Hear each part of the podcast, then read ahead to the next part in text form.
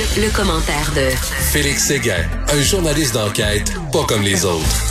Hey Félix, tu as vu, euh, les astronomes ont vu un objet non identifié qui était jamais, jamais vu avant dans l'espace. Je pense que c'est les bas qu'on a perdus dans la sécheuse. Tout le monde au, au, au fil des ans, qui se retrouvent là dans le ciel. une constellation. Une constellation de chaussettes perdues. Euh, écoute, je lisais euh, sur cette drogue Drop Dead. Euh, Il y a un importateur de Drop Dead qui est arrêté. Mais c'est quoi cette dope-là? Ben, du drop dead qu'on pourrait traduire en français par euh, tomber quoi, raide mort. Mort, on va oui. dire c'est du carfentanil. C'est intéressant l'article de Frédéric Giguère aujourd'hui qui a toujours des qui nous amène toujours des sujets par des angles un peu différents. Euh, la semaine passée, là, euh, la Sûreté du Québec a réussi euh, une perquisition qui a mené à la saisie de plusieurs dizaines de millions de doses de carfentanil. Le carfentanil, c'est le plus puissant opioïde au monde. Euh, et c'est pour ça qu'on appelle ça le, drop dead ou encore le tueur en série, parce que c'est tellement puissant que une petite petite tête d'épingle, là, ça peut tuer un homme en bonne santé. C'est 100 fois plus puissant que le fentanyl.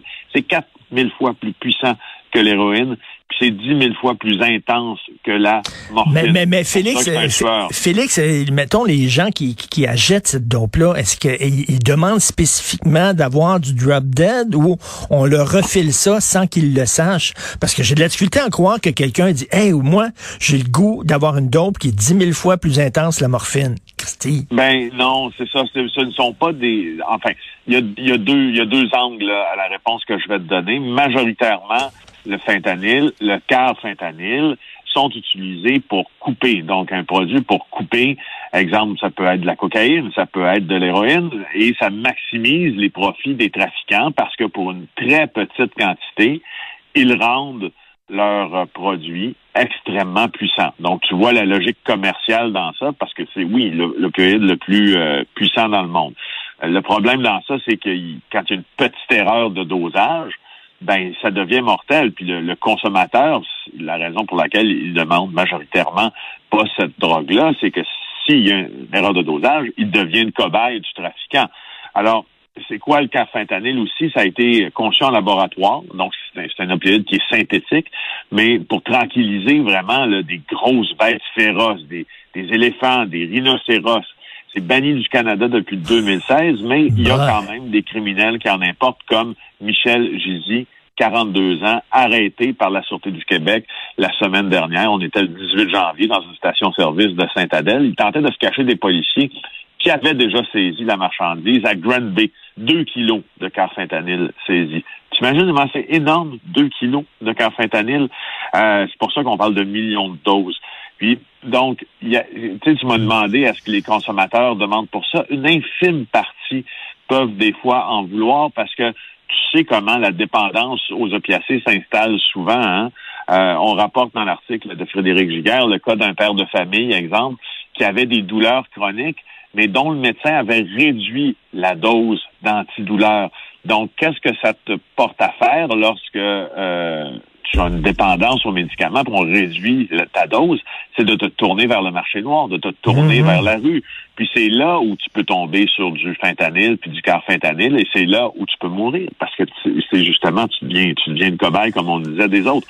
Alors... Euh, je, je, me souviens de cette photo-là qui, qui, qui m'a glacé le sang de deux hommes à l'intérieur de leur automobile sous le pont Jean-Cartier, tu te souviens, euh, qui sont morts justement... C'est moi qui avais fait un reportage là-dessus. Ah, c'est toi qui avais fait ça. On les a retrouvés tous les deux morts dans leur auto. Ils étaient stationnés, puis ont pris des opioïdes, justement du fentanyl, puis ils, sont, ils ont crevé tous les deux dans leur char. C'était épouvantable.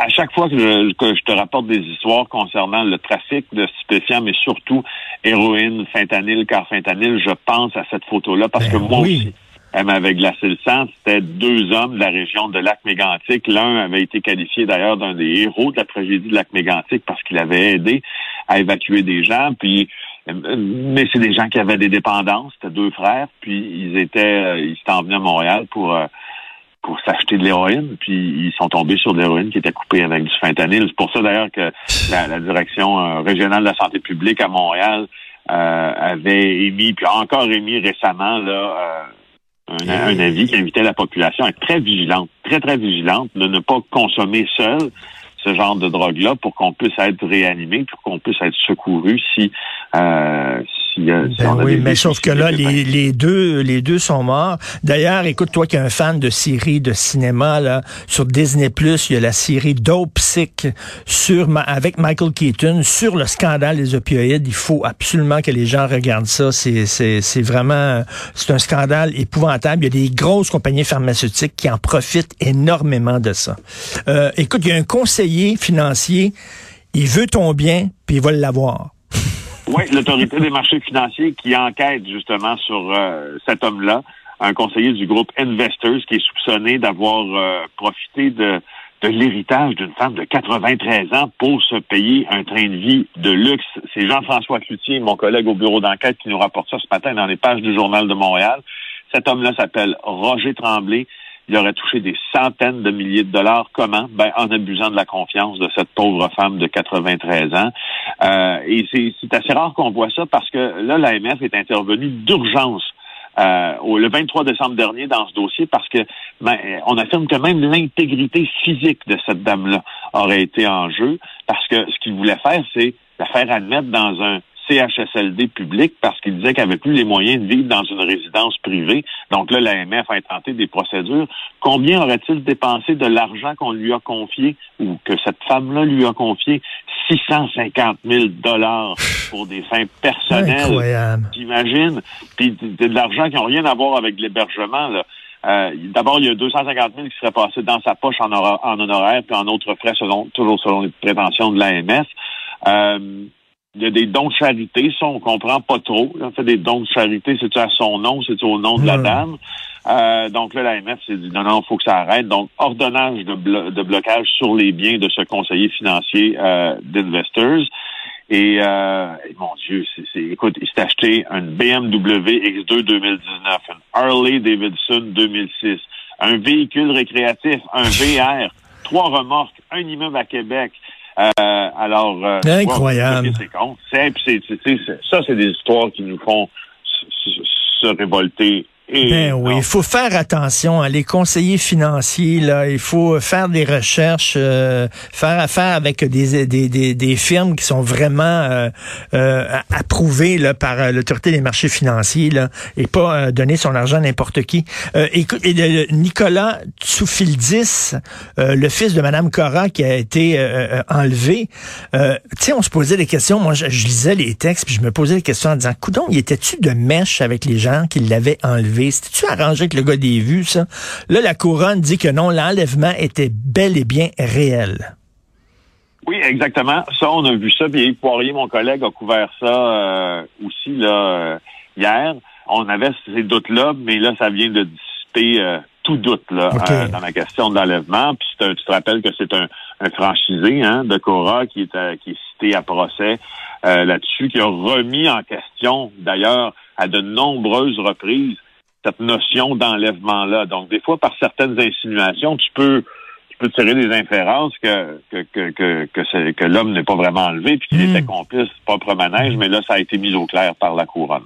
Et tu veux me parler en terminant le procès d'un tueur à gage de la mafia montréalaise. On va suivre ça. C'est Antoine Lacroix qui le rapporte aujourd'hui, là, euh, procès qui s'est ouvert il y a très peu de temps.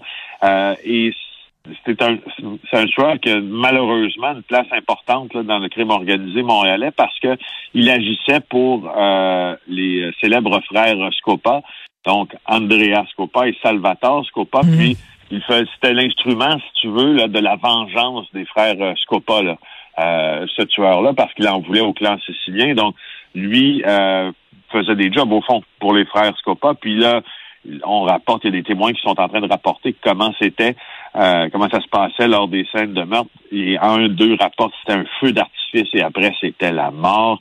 Il dit j'ai jamais vu quelque chose comme ça. Il vient de tuer quelqu'un et il part en marchant. Il s'appelle Dominique Scarfo, 49 ans. Il est accusé de deux meurtres, celui de Lorenzo Giordano, Rocco Solicito.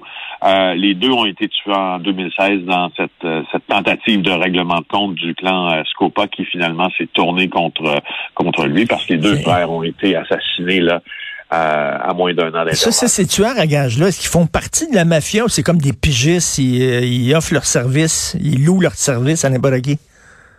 Ben, ils louent leur service, beaucoup.